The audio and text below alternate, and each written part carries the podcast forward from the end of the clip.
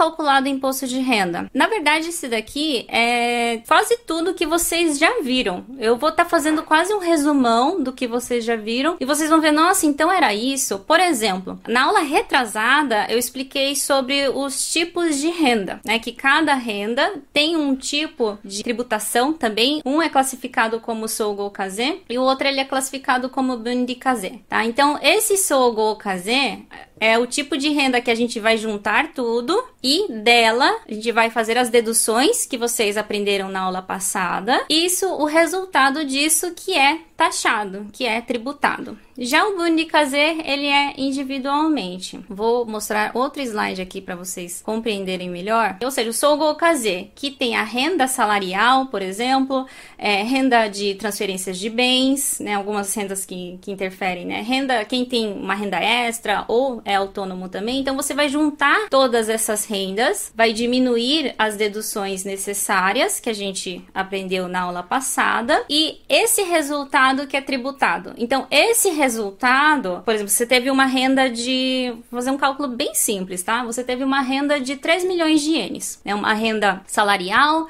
junto com as suas rendas extras. Nisso você conseguiu fazer uma dedução de um milhão, tá? Daí tem uma tabela no site do governo, inclusive eu deixei o link aqui para vocês, para vocês depois poderem acessar e ver essa, essa tabela melhor, porque eu acho que tá, tá meio ruinzinha de ver, né? Eu só copiei e colei, tá? Mas nisso você vai ver nessa tabela aonde se enquadra. Então, se é 2 milhões de ienes, é 10% imposto. Então você vai multiplicar por 10. Tem ainda uma dedução de acordo com, com essa tabela, né? Você ainda vai ter uma dedução final, mas é tributado então 10% de acordo com essa renda. Aí tem outros outros tipos de renda, que é o Bundi Kaze, né? Então, por exemplo, quais tipos de renda que é Bundi Kaze? Aqui eu coloquei para vocês renda de desligamento, tem renda de transferência também de imóveis e renda de transferência de ações, que é a minha praia. Então, vou, vou explicar então em base do renda de transferência de ações. Quando você vende uma ação, você vai estar transferindo esse patrimônio para outra pessoa, certo? E se você obter, ob, obtiver lucro através disso, precisa ser declarado essa renda através dessa transferência. E no caso de ações, é o valor. Então, por exemplo, né, se eu tive uma renda né, de, de venda de ações, o lucro, né, um lucro de 100 mil ienes, por exemplo, eu vou multiplicar ele por 15%. Aí aqui do lado eu coloquei esse número 2, que é o seguinte, além desses 15% de imposto de renda, para isso é tributado também esse imposto especial de reconstrução, 0,315%, e o imposto residencial de 5%.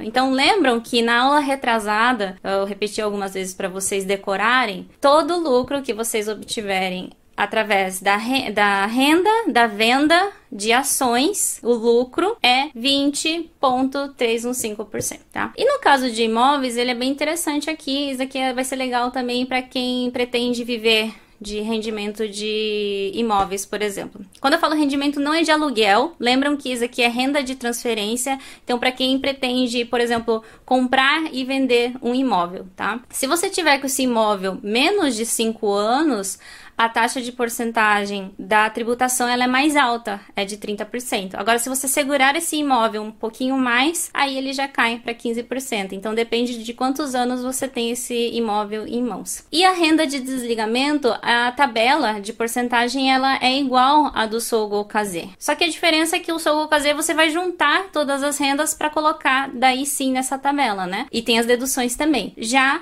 o, essa renda de, des, de desligamento, ele não você não vai juntar com as outras rendas e também não vai ter a dedução. Só para explicar também o que é renda de desligamento, é quando você se desliga da empresa. Em japonês é chamado de taishokukin. Não são todas as empresas que têm, tá? Mas é, algumas empresas, né? Se você entra como Seishain e ficar anos, quando eu falo anos, são muitos anos, tá? Então, normalmente esse Taishokukin, essa renda de desligamento, eles entregam, eles dão, né, como se fosse um bônus na aposentadoria, tá? Então, ele é quase realmente uma renda de aposentadoria. Até aqui tudo bem? Então, temos o Sogo Kaze, tá? O Sogo Kaze, que você vai juntar todas essas rendas, né? Renda salarial, renda é, de trabalho, de negócios, é, renda de aluguéis também é do Sogo Kaze, e vai reduzir as deduções que vocês aprenderam na aula passada. Esse valor que né, subtraído, você vai multiplicar de acordo com a tabela da receita, certo? Isso aqui vocês vão aprender, é, vão ver um pouco melhor. Daqui a pouco eu vou fazer uma simulação aqui com vocês. Já a renda que é band casé, aí tem é de acordo com o tipo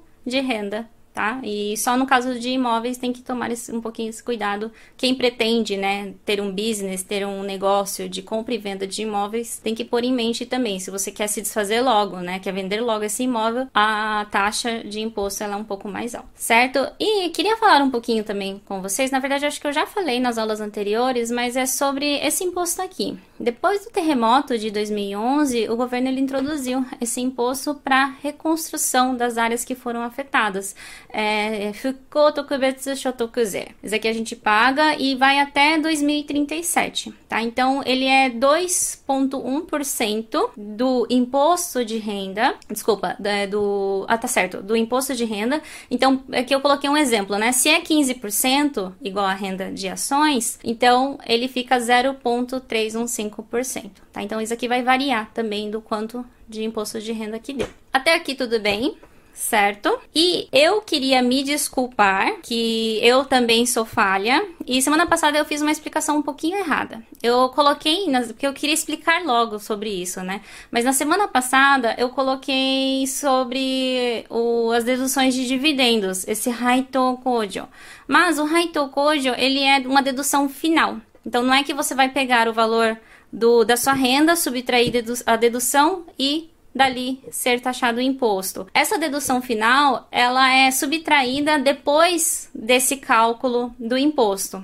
Então, vai, você vai ter já o valor do imposto de renda dali que é deduzido, dali que é subtraído esse, essas outras deduções aqui que eu vou apresentar para vocês agora, que é a dedução final. Esse daqui são os principais, eu trouxe os principais para vocês, mas tem vários outros. Tá? Eu deixei aqui um link também para vocês. Quem tiver o material, depois acesse, que tem outros tipos de deduções também. Uma delas, das deduções finais que vocês podem fazer, então depois que já calculou tudo, já calculou o imposto, já calculou a porcentagem, já multiplicou para a porcentagem, já, já, já saiu o tanto que você vai pagar o imposto, dali que você vai fazer essa dedução final.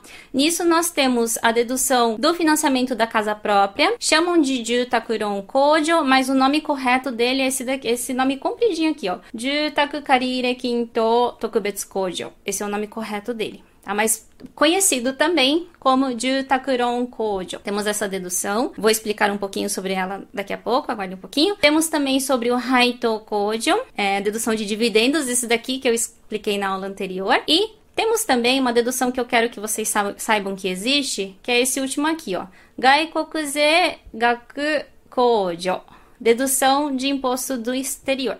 E o que, que é isso? Esse daqui é para quando tem bitributação. Pela lei japonesa, toda renda, mesmo aquela que é obtida lá fora, precisa ser declarada certo? Então, vou dar um exemplo do Brasil. Quem tem algum tipo de renda no Brasil, provavelmente já paga o imposto lá, o imposto de renda lá. Então, se você paga o imposto de renda lá e paga o imposto de renda aqui também, é bitributação, você vai estar tá pagando duas vezes.